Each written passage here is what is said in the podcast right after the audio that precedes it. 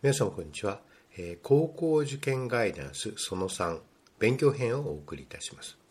えー、内申点が重視される中学校におりますとあるいはお父さんお母さんがあるいはその教育自体がその子供はスーパーマンにならなきゃいけないっていうことを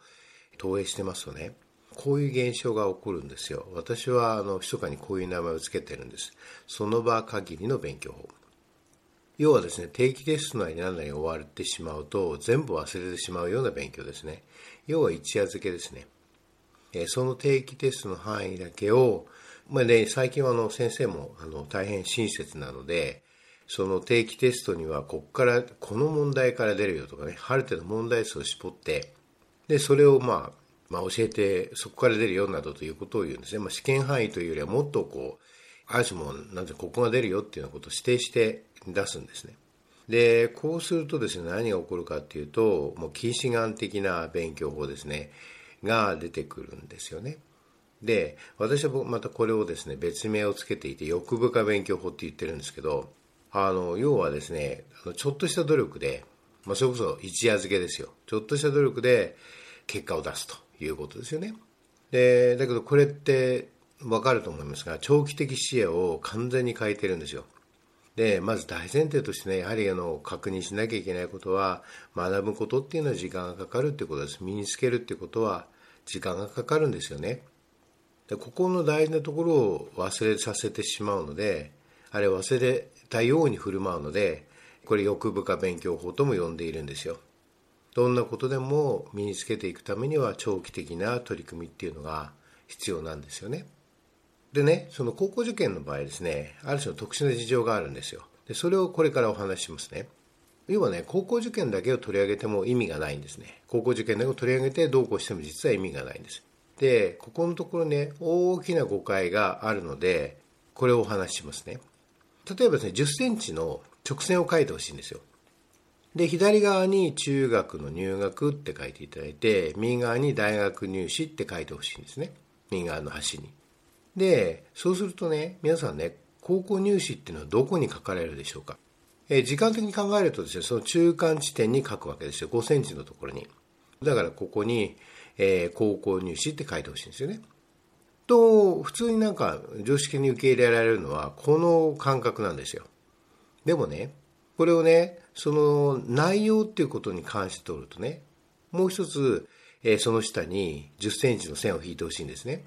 そして、左側に中学入学、右端に大学入試って書いてほしいんですよ。でね、内容レベルっていうことを考えると、えー、高校入試っていうのは、ちょうど中学入試から1センチぐらいのところに線引いてほしいんですね。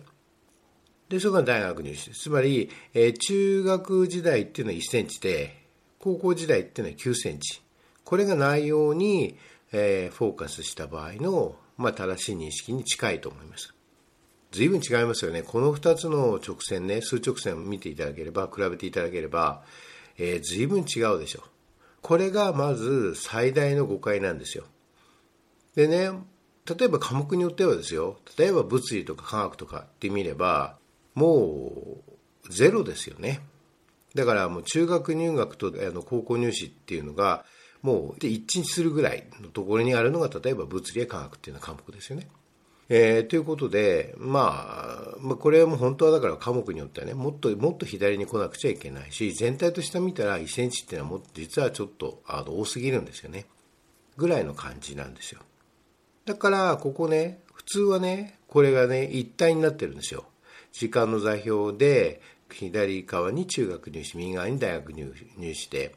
でその中間地点に、まあ、高校入試があるんですけど、内容レベルっていうふうに、そのの座標をね、書いてみたとしても、えー、そのちょうど中間地点にあるっていうことになるんですよね。で、だからこれが、まあ、あの、最大の誤解で、これが近視学的な勉強を生んでるし、欲望が勉強法を生んでるんですよね。やはり正しく見積もるってこと、自分がやるべきこととか何をやりたいってことを、えー、時間軸で捉えると同時に、その量としても捉えてみるってことが大事で、だからそうすると、え、こういうふうになるっていうことなんですよね。これこそが正しい位置づけです。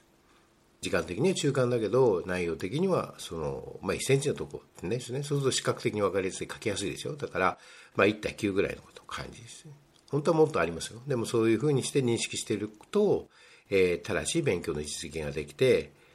近視眼的な勉強にならないとその場限りの勉強にならないっていうことですね。だからここから見るには結局ね正しいその長期的な視野に基づいた勉強っていうものに対する取り組みが必要だっていうことがよくわかると思うんですね。でここをまず分かっていただかないと高校入試っていうのは高校入試単体で取り上げても何の意味もないわけですね。このことをまず分かってほしいなと思います。でじゃあその上で具体的にどういうふうな戦略とか何をやっていくとかとかっていうことが、まあ、だんだんに浮き彫りになっていくとだここの認識がないと何を話しても無駄になりますよね。えー、ということで、えー、高校受験における最大の誤解っていうのはここにあるんですね。そしてそれが間違った勉強法を生んでしまうというお話でございました。えー、何かご参考になれば幸いでございます。ありがとうございました。